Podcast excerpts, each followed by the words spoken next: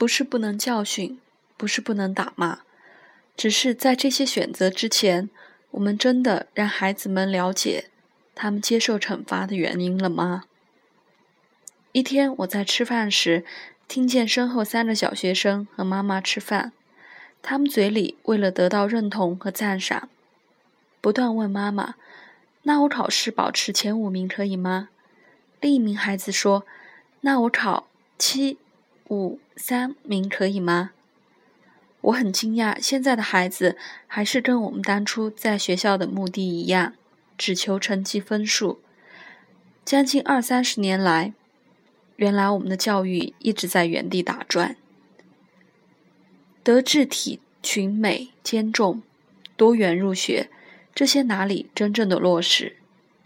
学音乐、学画画、打篮球、体操、游泳，各种除了数科之外的项目，哪些能让孩子有更宽裕的选择？能在将来靠这些才能养家活口？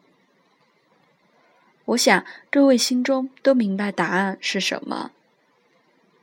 还有一项我很在意的事情，学校生活其实最该重视的，应该是如何在团体中与人相处，如何能在群体中有效的表达自己的意见。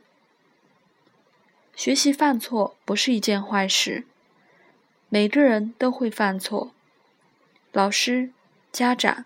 再怎么伟大的人都有犯错的时候，重要的是怎么和错误相处，怎么在错误中找到进步的方法。相对的，怎么在别人犯错时给予鼓励、包容和尊重，也是我们同样得在学生时期需要传承的观念，而不是建立威信威严。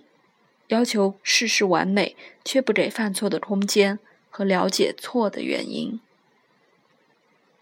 希望有一天，我们和孩子们能讨论的比英文、数学、地理、历史考得好不好，有更多、更广泛、更以人为出发点的话题。学习面对人生的态度和思考逻辑，我认为才是最迫切的。